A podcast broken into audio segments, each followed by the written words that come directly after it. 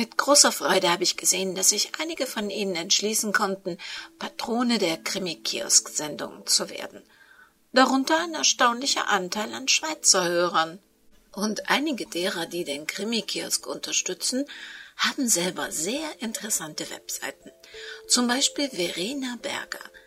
Unter adventsgeschichte.com kann man bei ihr kostenlos ganz moderne Märchen in einer Art Adventskalender lesen. Während Verena Berger uns in der Schweiz hört, hört Sabine Schümosch uns in Peine. In Peine hat sie nämlich eine Krimistube.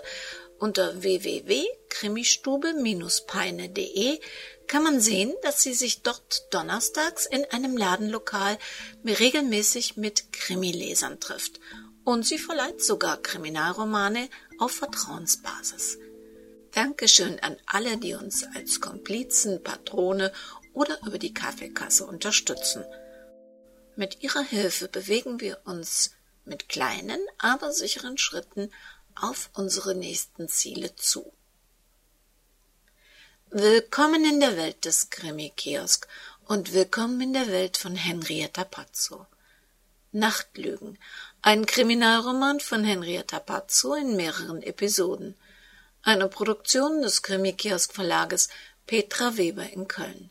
Sprecherin Petra Weber. Sie hören Episode 12.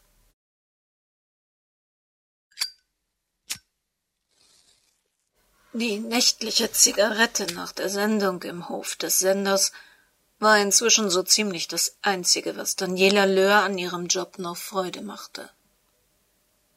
Oben waren Frankie und Maurice mit den Anrufern voll und ganz beschäftigt.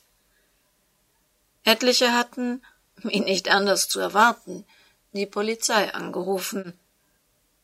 Dieser Robert Bodanski hatte die Hörer mit seiner Gruselgeschichte schon so eingestimmt, dass als Tom dann sein Knick-Knack androhte, alle völlig ausflippten – die Polizei war noch vor dem Abspann im Studio, hatte sich das Band vorspielen lassen und nach ihrer aller Einschätzung gefragt.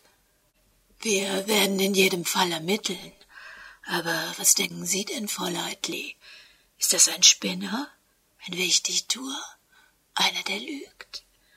Oder haben wir es aus Ihrer Sicht mit einer echten Bedrohung zu tun? Sie hören, was man sich so erzählt, ihr wohl Nacht für Nacht Lügnern und Geschichten erzählen zu. Ja, genau wie wir, Löhr. Nicht Leidli. Ich heiße Daniela, nicht Luna. Ich denke, ihm ist es ernst. Ja, ich bin mir sicher, dass er die Frau, die ihn gequält hat und die womöglich einen Mord begangen hat, dafür zahlen lassen will. Kann man es ihm verdenken? Selbstjustiz ist ein kriminelles Vergehen, Frau Löhr. Das sollten wir hier bei Ihrer Spielerei Lüge oder Wahrheit besser nicht vergessen. Wir sollten aber auch nicht vergessen, dass hier wohl schon ein Mensch außer Tom selbst zu Schaden gekommen sein könnte, wenn er die Wahrheit sagt. Sehr richtig, wenn. Wenn er die Wahrheit sagt. Wir müssen uns hier die Nacht um die Ohren schlagen, weil Sie sensationsgeil die Menschheit zum Geschichtenerzählen auffordern bis am Ende keiner mehr weiß, was erfunden und was wahr ist. Vielleicht lügt der Typ nur medienwirksam. Vielleicht haben sie drei und ihr Sponsor sich das sogar nur zur Steigerung ihrer Hörerzahlen ausgedacht. Sie meinen Geschichten, Lügen, Wahrheiten, so wie unsere Politiker sie uns medienwirksam täglich auftischen? Die, die unsere Gesetze machen? Die, die uns ihre Vorstellung von Recht und Gerechtigkeit aufzwingen? Meinen Sie das? Es gibt so viel Verbrechen. Da müssen Sie nicht noch mit Ihren Spielchen die Leute aufstacheln. Was meinen Sie wohl, was heute bei uns in der Notrufleitung los war? Dagegen ist das hier alles Killefitz. Und echte Notrufe kommen nicht mehr durch, weil wir damit beschäftigt sind, ihre Hörer zu beruhigen. Das können Sie doch auch nicht okay finden, oder? Nein, das fand Daniela auch nicht okay. Aber sie fand es auch nicht okay, dass niemand bemerkt haben sollte, dass ein kleiner Junge regelmäßig von seiner Mutter verprügelt wurde, dass niemand gesehen haben sollte, dass auch sein Vater Opfer dieser häuslichen Gewalt gewesen sein muss, und das, das stand für Daniela fest, da bei jemand ums Leben gekommen war. So wie bei ihr damals alle weggesehen haben, ihr niemand geholfen hat. Viele Jahre lang hatte sie ihren Vater, obwohl er sich inzwischen totgesoffen hatte, immer noch neben sich gespürt, hatte sich von ihm bewertet, beurteilt oder besser verurteilt gefühlt. Ein Angebot fürs Dschungelcamp war per Mail an den Sender eingetroffen. Sie konnte ihren Vater förmlich hören. Weit hast du's gebracht. Würmer und Kakerlaken fressen kannst du. Da kannst du dich auch gleich vorher für den Playboy ausziehen. Dafür habe ich mich krumm geschuftet für dich, billiges Dreckstück ohne Ehre und Moral, du. Würde sie sich wirklich den Rest ihres Lebens an die Wand drücken, in Deckung gehen, wenn sie an ihn dachte? Ach, dieser Job war nichts mehr für sie. Mehr denn je wusste sie, dass sie das nicht mehr lange aushalten wollte oder besser aushalten konnte. Sie musste nach Hause, den Mann, den sie liebte, fest an sich drücken, ihm ihre Liebe versichern und sich von ihm sagen lassen, dass sie geliebt wurde, so wie sie war, ohne Einschränkungen. Maike hatte Barbara in Silvias Wohnung allein zurückgelassen. Bewundernswert, wie sie und Bruno sich an Silvia Klammers Bett abwechselten. Sie selbst hielt es dort keine halbe Stunde aus. Sie ertrug diesen Anblick nicht. Die Schläuche, Apparate, Schalen, Nadeln. Oh, es war ihr einfach ein Graus. Du weißt schon, was Diskretion bedeutet. Ich fühle mich etwas unwohl, nicht wegen mir, sondern wegen Silvias Sachen, hatte Maike noch im Türrahmen gemeint. Ich werde keine Liebesbriefe anfassen und auch nicht in ihrer Wäsche wühlen, falls du das befürchtest.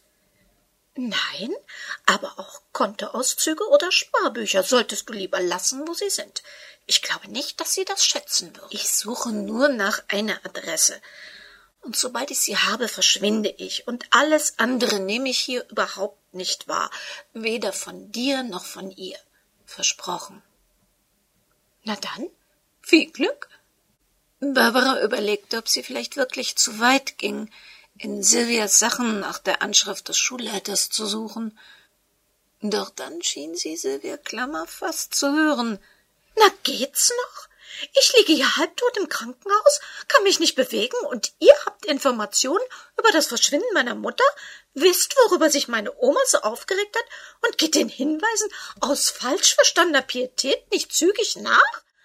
Ich kann mich ja wohl kaum selbst darum kümmern. Barbara musste schmunzeln. Sie und Frau Klammer waren inzwischen wie ein altes Ehepaar. Im Grunde wusste eine von der anderen, was sie sagen würde, bevor es noch ausgesprochen war. Sie fehlte ihr so sehr. Und sie würde nicht locker lassen, bis sie wusste, wo Monika Klammer jetzt war. Wenn, nein, falls Silvia die Adresse des Schulleiters Zander kannte, wo würde sie sie aufbewahren? Abgeheftet? Sie sortierte immer alle Unterlagen ordentlich. Aber zu welchem Thema? Anlass? Barbara sah sich in der gemütlichen kleinen Wohnung um.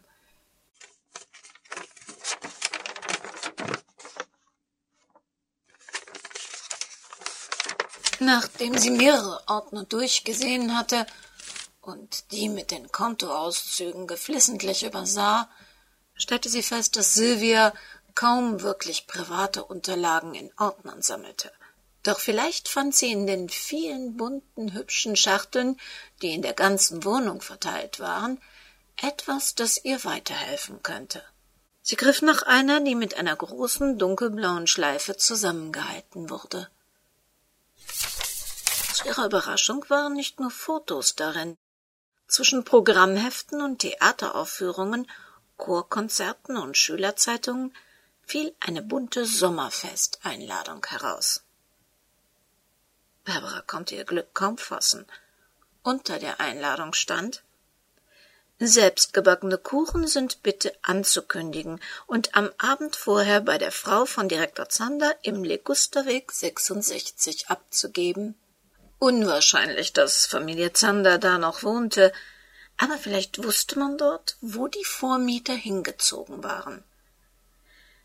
Seit dem schrecklichen Unfall spürte Barbara erstmals wieder freudige Erregung in sich. Sie würde ihr heimlich gegebenes Versprechen erfüllen können und Silvias Mutter finden. Das fühlte sie. Gudrun Thaler starrte auf das Radiogerät.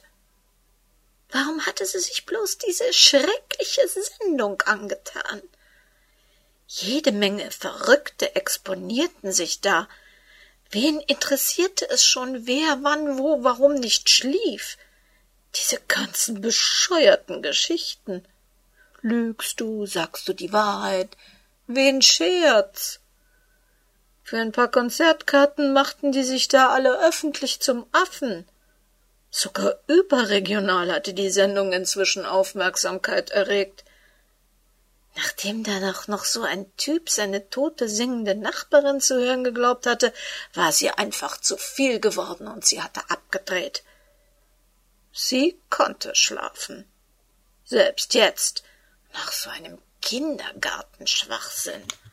Sie würde sich noch ein kleines Schnäpschen gönnen und dann tief in Morpheus Armen ruhen.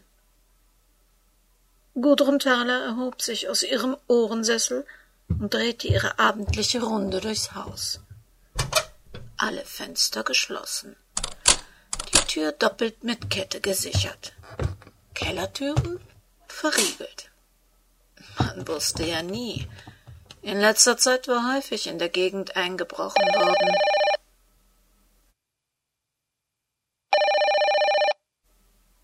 Wer sollte das denn um diese Uhrzeit sein? Thaler? Hallo? Ist da jemand?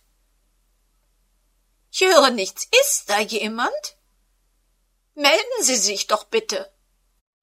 Etwas sagte Gudrun Thaler, dass dieser Anruf nichts Gutes bedeutete. Und mir sagt irgendwas, dass Frau Thaler damit recht haben könnte. Wer gerne mal gucken möchte, wie weit unsere Bemühungen in Sachen Wunschkrimi sind, kann sich übrigens auf unserer Webseite www.krimikiosk.de das Spendenbarometer angucken. Da addieren wir alles, was zusammenkommt und haben das in kleine Teilziele aufgeteilt. Allseits bekannt dürfte sein, dass man da auch das Impressum dieser Sendung des Krimikiosk Verlages Petra Weber in Köln findet und dort Patron bzw. Förderer dieser Sendung werden kann. Wir hören uns in einer Woche wieder. Bis dahin immer schön aufpassen. Das Leben kann kurz sein.